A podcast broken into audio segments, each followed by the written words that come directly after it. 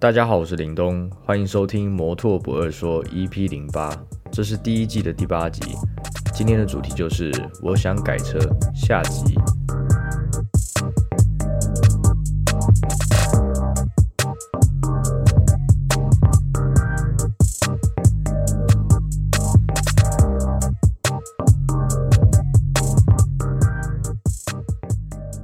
哟，这一次呢，我终于有时间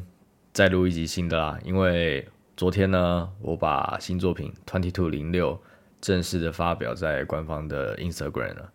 那不知道大家有没有看到？那事实上是这一次作品发表，其实我蛮意外的。就整个发表到现在为止，我觉得全部的 feedback 都让我觉得说，哎，哇，就是很多人看了跟我说。觉得很不错啊之类的。我在做这台车的时候是压力很大的，那个压力是前所未有的，因为已经做到这是第六部车了嘛。然后上一部 Twenty Two 零五又是这么的梦幻的一部爱将，对我来说就是它是一部很梦幻、很美好，然后有里有外的一部爱将。我相信让更多人都。知道 Twenty Two Cousin，知道 Persis 正正在做这件帮大家改车这件事情，那也参加了很多公开活动，然后得到了奖，然后很多很好的 feedback。也就是因为这样子，呃，这样我在做下一部车的时候呢，其实是特别特别的紧张。因为我很害怕自己是不是做不出更有趣的车，或是更吸引大家的车，或者是我自己满不满意的车。所以我这部车其实至今花了半年的时间制作，其实时间跟上一部车几乎一样。但依照我本来的规划，我大概一一部车只能用四个月、五个月时间就要出来了。可是这一次呢，其实前面呃花了很多时间在想。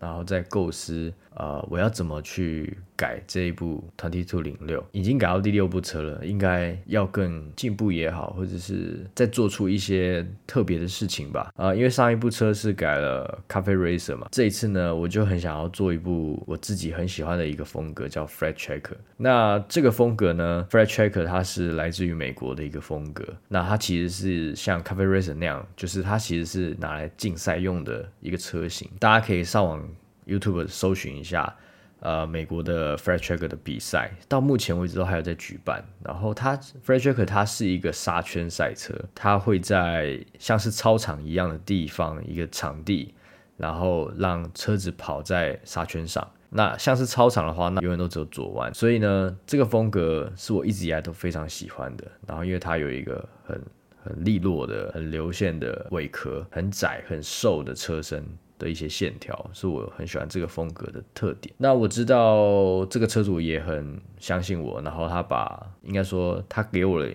应该给我的预算，就是对我来说其实是足够了啦。那一定是没有办法像上一部 Twenty Two 零五，当时是我们自己的车，然后可以完全去全心全意的去发挥。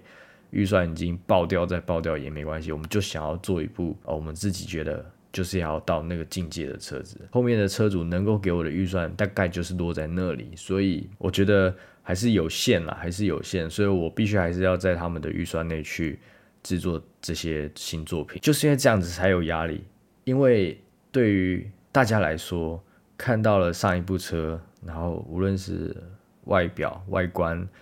做的很精致也好。然后一直到引擎，整颗引擎都大致全部的升级，然后再换了一颗竞技用的化油器，这些对我来说都是很顶配的东西，所以他花了很多费用在上面。那这一次呢，嗯，零六当然就没有这样这么多的预算嘛。那一定很多人很好奇团体 Two Cousin 现在啊接单改一部摩托车。啊，需要多少费用？一定非常多人好奇，然后也有很多人来询问这件事情。那我大概可以抓一个就是保守的价格，就在 p a r k e s 正式的跟大家分享。因为以往我们通常不会很公开的去说改多少钱，毕竟改车它还是有一个市场在嘛，然后市场有不一样，每个店家有不一样的收费方式等等的。对我来说，呃，改这些车子，我一直在说，我不是要从中获利，而只是我想要继续的玩车，做更多新的车子出来，然后最后这些车还可以被这些车主拿回去骑，这是我最大的目标跟重点。所以我觉得我的报价基本上，呃，都是非常合理的，而且我就像我上一集应该是有说到，我在改之前就会把报价全部列得一清二楚，你会知道。你的费用，呃，你的钱，你的辛苦钱，每一块钱都去了哪里，在哪个项目上花了什么钱啊？因为我前面做了那么多台车了嘛，所以后面在列报价单的时候可以越来越的精准。在改之前，你就知道你要改些什么，然后你要把钱花在哪里。就举例这一次 Twenty Two 零六的部分好了，因为他一开始交给我的车子是一部 KTR，通常我们拿到车子的时候会先看一下。大概的目前现有的车况，那其实对我来说，只要有引擎，只要引擎不要太差，外观再烂都可以。当然，再烂都可以，是因为我们要整台重新改装，然后再加上翻新嘛。可是如果说你一来，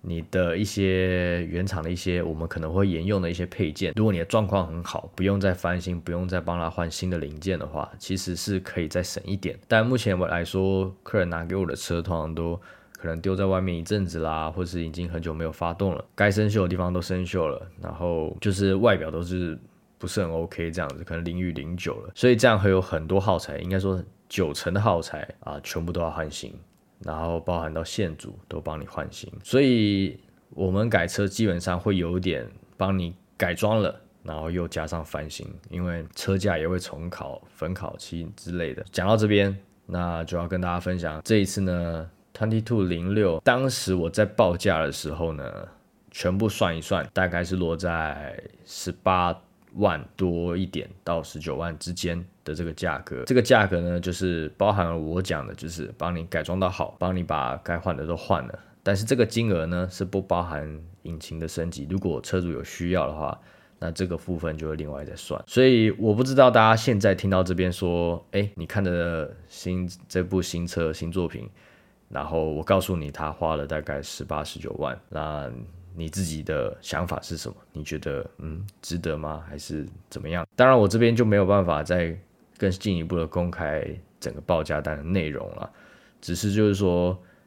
其实如果你有看到这个报价单，然后你又看到你现在的就是这部车，如果你是这个客户的话，我相信你会觉得非常的超值。当然也有人会有想说。呃，一部白牌小摩托车，其实残值也才剩两万、三万、四万，可是你却花了将近二十万的费用去把它重新改装，的意义在哪？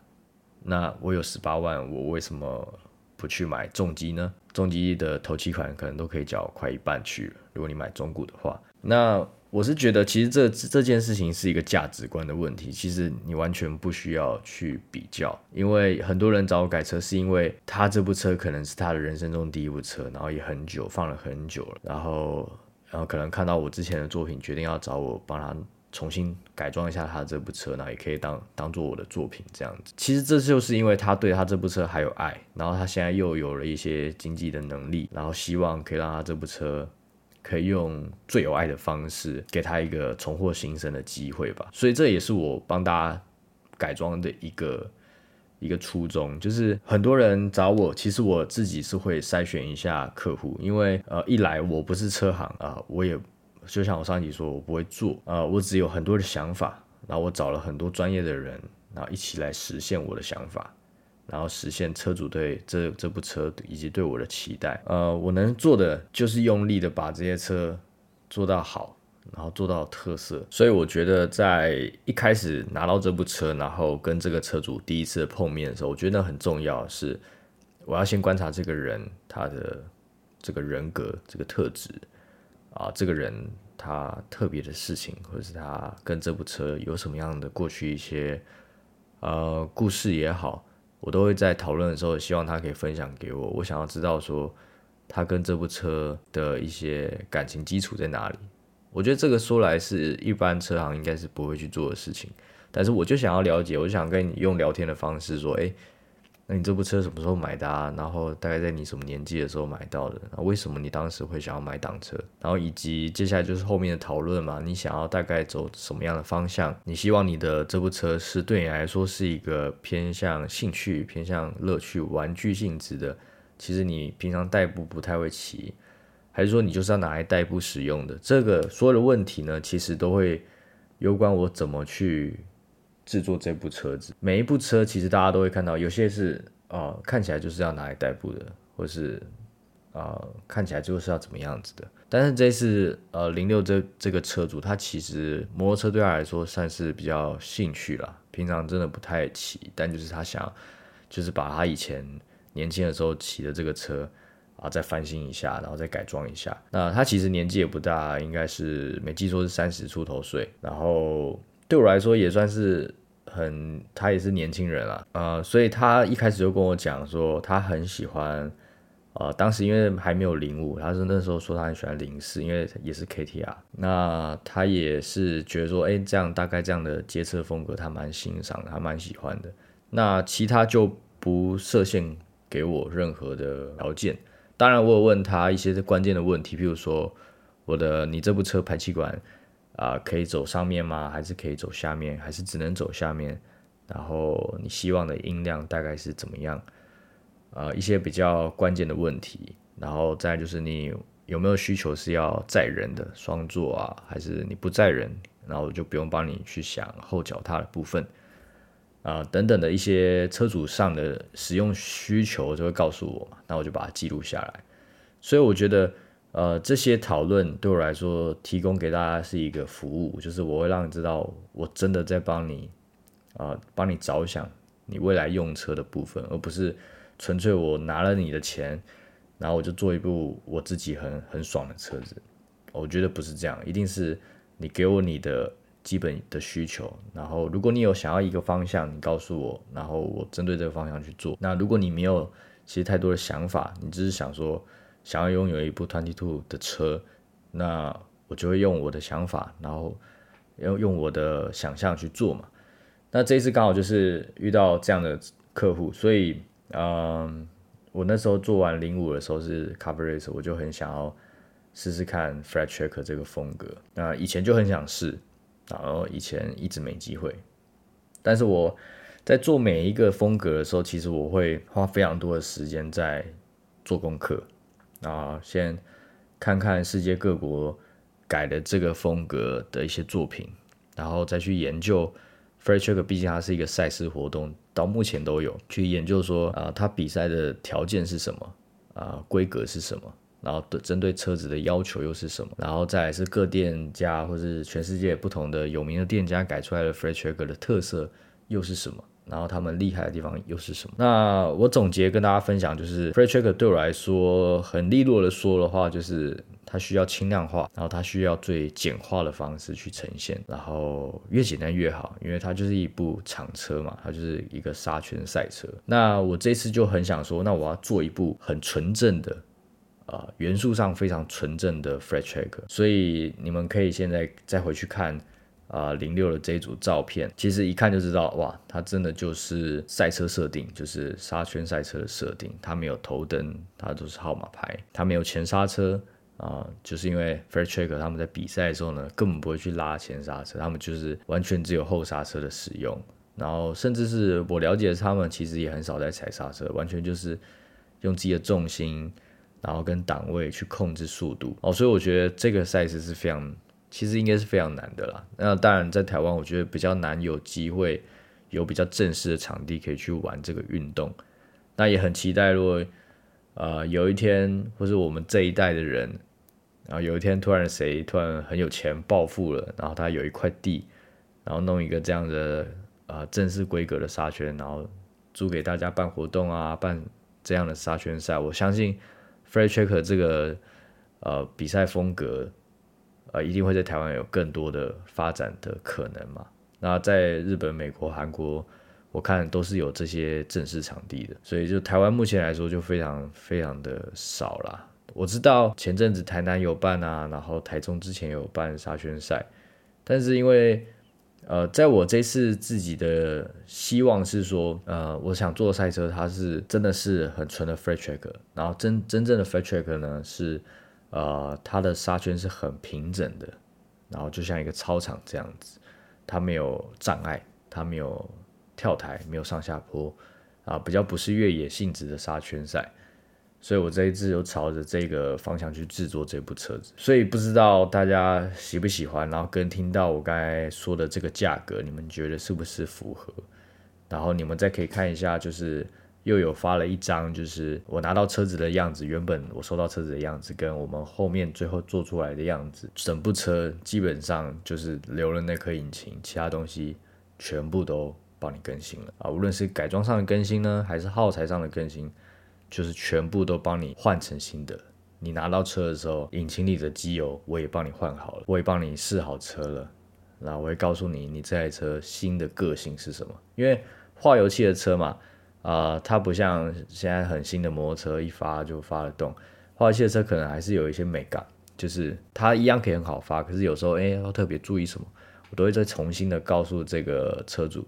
然后你可能要重新习惯一下，或者是说。呃，你接下来使用车子的时候呢，可能要注意哪些项目？这些事情都会在点交的时候呢，完整的告诉新的车主，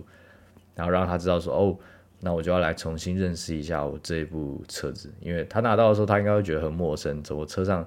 车牌是一样的，那车子整部不一样？我觉得这应该也蛮有乐趣的啦。这个车主也很有趣，就是他。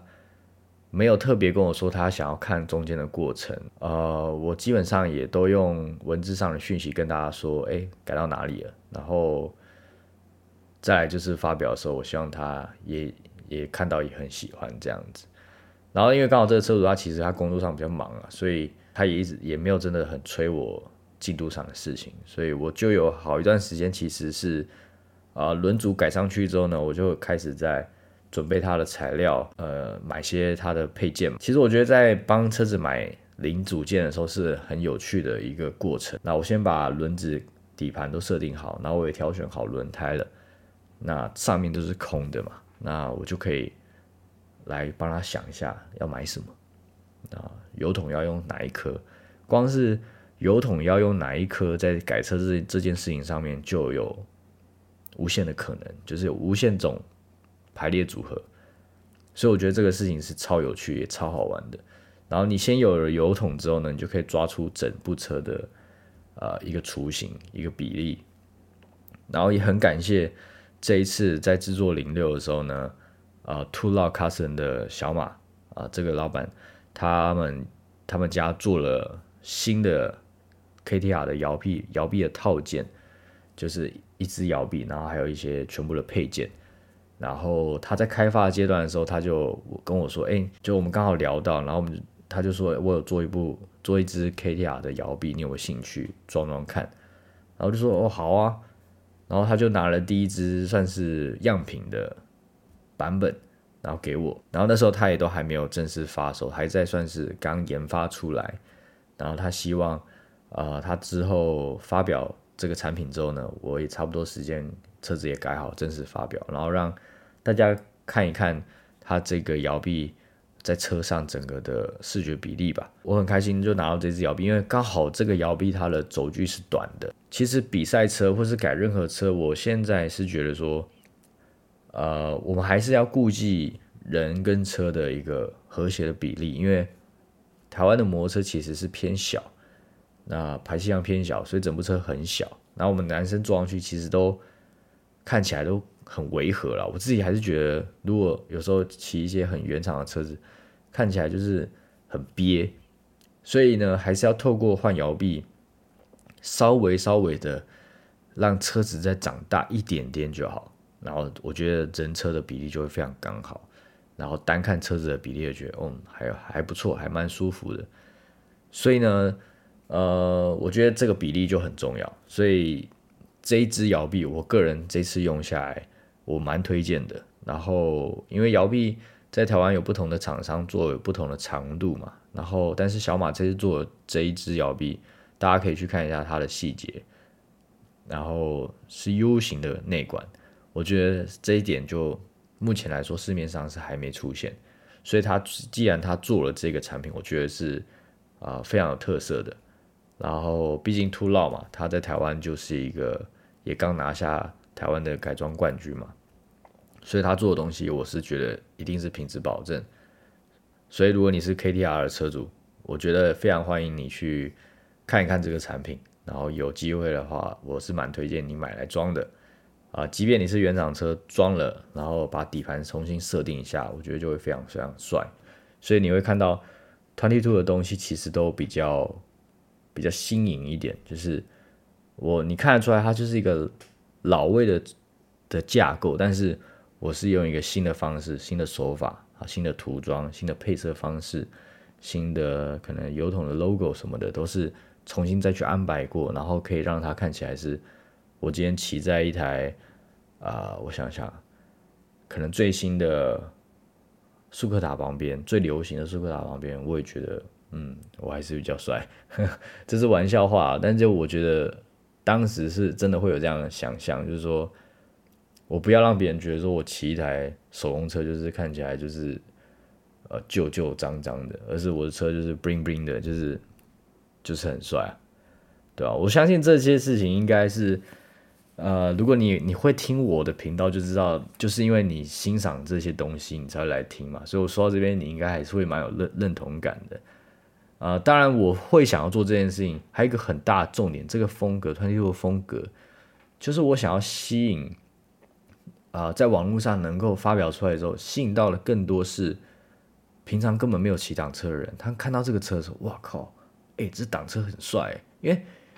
呃，他们平常看到的可能就是野狼爱将什么的，就在路上跑的那些，他们觉得可能就是旧旧的，呃，旧旧的车子。那如果他们可能不小心的被可能某个朋友分享到，或是他不小心滑到，然后他觉得说哇，这东西哎真的是蛮帅的。然后他如果是一个就他没有很追求老的东西的人，他看到有有办法被吸引的话，我觉得这才是我追求的那个成功吧，因为我觉得。呃，很多东西是要玩了很久，可能才看得懂，才能感受它的帅。但是我想做东西，它很基本的是，我想要让更多一般人觉得，嗯，这东西有帅，这个颜色我看得很舒服。我觉得这样就对我来说就够了。所以你会在 Twenty Two 这个系列的车子里面，你看不到很复杂的工序产出来的手工件，嗯。你看不到会有很浮夸的东西产生，但就是一切都走在啊非常合理的一个一个方式呈现给大家吧。然后这一次呢，啊最后改装完之后，呃我就在一直在寻寻觅觅，啊台湾有到底有哪里拍起来或是看起来就是比较像正式的沙圈。那我当然也看了很多沙滩。然后是山上的地方，最后呢是在我忘了记看什么什么东西了，但是我就看到了，呃，台湾有很多马场，然后就想说马场，那其实我对马不是也不是很了解，就是我也好奇说那马他们平常马术比赛或者什么，真都是用什么样的场地，然后我就在赶快在针对马场这件事情做功课，然后就后来发现，哎。淡水，我就在我住的附近，大概十分钟的车程，就有一个在山上的马场，然后它有一个很大的面积的一个马术比赛的场地，然后也是他们在骑马可以绕圈的一个地方。然后我就赶快车子改好之后，我就安排了一天时间先去看景嘛，同时也想要问一下老板。有没有机会可以租给我？因为我觉得这种事情，他们，比如说我我我去问说，呃，我有一部摩托车的作品，我想要请你租给我这个场地，我想要拍照。在一般人的听起来，他们会觉得很多问号啊，什么摩托车，什么机车，他们会听不懂为什么你要来我这边拍，因为他们根本也不认识什么叫 free tracker 嘛。所以在我去看景的时候，这个交涉，而且一开始是老板娘跟我交涉，然后他是。你要你要你是摄影师哦，你要拍什么？你要拍婚纱吗？因为很多人去马场跟马拍婚纱嘛。我说哦不是不是不是，我有呃，我们是在制作呃摩托车的一个改装，然后怎么样怎么样怎么样，然后再从头的好好的跟他解释一遍。然后我当然是觉得他应该也是有听懂一半这样子。呃，不过后来他就去问了老板，然后说可不可以租给我。然后后来反正一来一回，他就问我说：“那你预算多少什么的？”然后我就说我的预算大概就是一万块以内，希望可以租到三到四个小时，可以拍一组照片这样。我不知道马场平常的消费是怎么样了，但我后来有做一些功课，就说哦，原来其实去骑马真的消费也算蛮高的。然后他就跟我说：“呃，我们这边可能一万块是没办法借给你，所以可能是。”最低最低可能要两万，然后四个小时你可以吗？然后大家听到是傻住了，四个小时我就要花两万块用这个场地拍一组照片，我那时候超级犹豫，然后也很，有点算是失望，说不会因为这个价钱我就得放弃这么好的场地吧？所以我又回头去看了那个场地。看一看之后，我就觉得说，啊，再让我犹豫一下。然后我就跟老板娘说，好，那我今天就先来看景，然后我们留个电话，呃，如果有需要的话，我随时打电话来跟你预约拍摄的时间。然后老板娘也说，哦，好啊，没问题。然后他也说会帮我把那个沙地再整过一次，然后把上面一些马术的器材都收掉。大概我正式的拿到这部车，就是已经收尾完的时候，我就。又想了一下，我到底还能有没有什么 Plan B？但好像也没有。呃，因为我觉得发表照现在对我来说很重要。呃，我重视发表照的程度是，我看待它像是一个，如果我是音乐人的话，我要发一张新专辑，我看待发表照的一个一个一个重视程度，就像每一张专辑的封面。这个专辑封面一出来，它就是不会改的，呃，它可能 maybe 会成为经典，我不知道嘛。但是，呃，我希望它是一个很完整、很有、很有强烈的感觉，是被啊很周全的设计好的一个发表照，而不是我就拉到路边随随便拍一拍，然后就丢上来跟大家分享。反正重点是车嘛，背景不重要。但其实从四号开始。我就越来越 care 这件事情，因为 我觉得国外的店家有在介意这件事情，应该不是说介意，是他们有把发表照这件事情放在心上。他们觉得说这个产品，这个摩托车都用了这么长的时间改完了，那最后跟大家在网络上分享的这一组照片，应该也是要或者一样的周全跟你们分享，然后把它布置成啊，在我的预算范围内布置成有点像是国外的啊沙圈比赛的场地。所以呢，我就看了很多 YouTube 的他们国外的比赛的那些影片，然后就发现，哎，他们都一些那个他们的赞助商的广告的三角立牌，然后就赶快在找厂商啊，看哪个广告公司可以帮我做这个三角立牌。后来我也找到了，找到之后呢，我就赶快制作了这两块三角立牌，就大家照片里面看到的，就是 logo 的跟今年的主视觉的，啊，做起来也不便宜啊，反正两张大概就是六七千块这边。所以，我整个拍摄成本就提高了非常多嘛。那因为摄影是我自己拍，所以我可以完全不去计算。但是我还是找了朋友，找了丹，然后找了胡子，就是找了我的朋友们一起来当当我的摄影助理，然后帮我可能搬搬东西啊，或者是帮我调整车子啊，调整车子位置啊什么的。其实很多事情都是一个人做不来的，还是需要人手一起一起弄。那所以也特别感谢他们。最后，我觉得至少回来看到这些照片，觉得哦，其实还是有蛮多是自己想象中的画面。我觉得好啦，这两万块值得啦，因为这些钱、这些费用是算在行销内嘛，所以呃，他不会去跟这个车主收费嘛，是我自己想要为这部作品付出的。呃，可以的话，当然是越低越好嘛，省这个成本，但是。台湾就没有这样的场地，我又想要做出这样的感觉，我就必须花这个钱，即便真的是很贵，但我就是觉得应该这么做。然后那时候其实跟一些周遭朋友聊到说，我要花两万块去租一个场地，然后再拍，啊，大家都觉得我疯了，白痴哦，因为坐车已经其实也很紧绷了，然后还要自己拿自己拿钱出来。贴补这个场地的费用。我觉得如果说，哎，我感受到是真的蛮多人喜欢，这都会是我觉得很荣幸，然后觉得我应该再继续往下做的一个原因，一个动力啊。接下来，呃，七月呢，马不停蹄的，就是马上开始做零七 twenty two 零七。我觉得我在台湾的生活就是非常的紧凑，然后我自己停不下来，然后很忙，可是。我为的是什么？为的就是我每次发表出来的时候，大家能给我一些鼓励，我觉得就很开心。因为我并不会觉得说，呃，我想要跟谁比较，我反而一直是在跟自己比。说，啊，我我每次做到一半的时候，我就要回头看看上一部车，啊，为什么受欢迎，或者为什么被喜欢？我想要延续嘛，我想要延续，然后想让大家我做出来的东西，让大家一眼就会记得。是那种很强烈的代入感，然后我给你一个编号。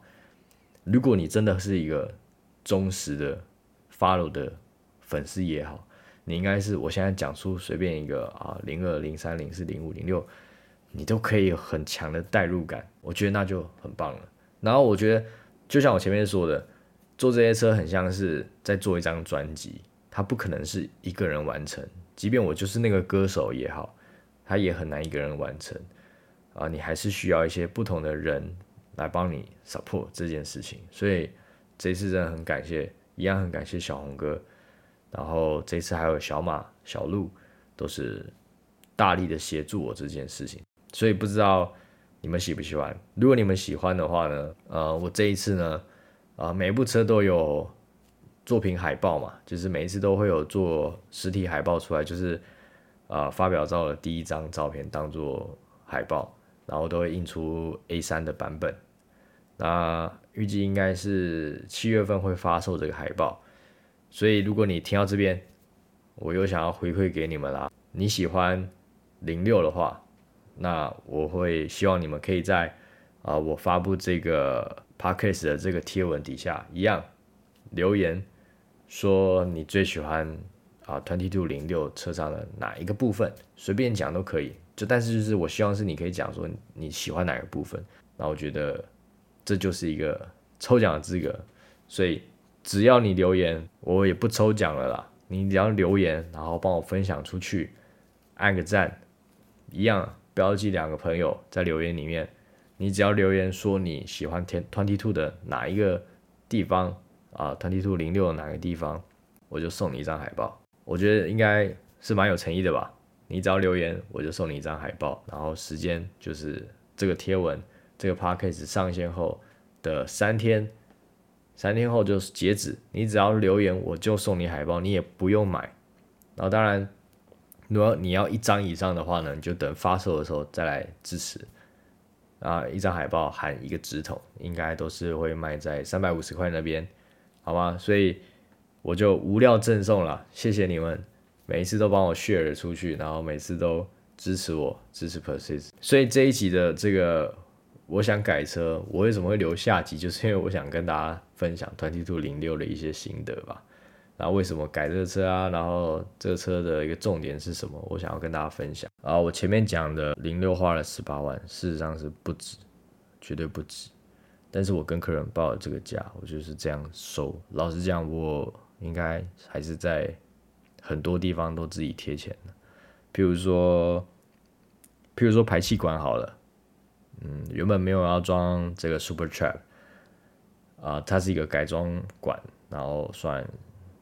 不便宜的管，但是我没有报到这个管的价格，因为当时不知道嘛，不知道我要改用这个管，所以我当时先报了一般的排气管的价格，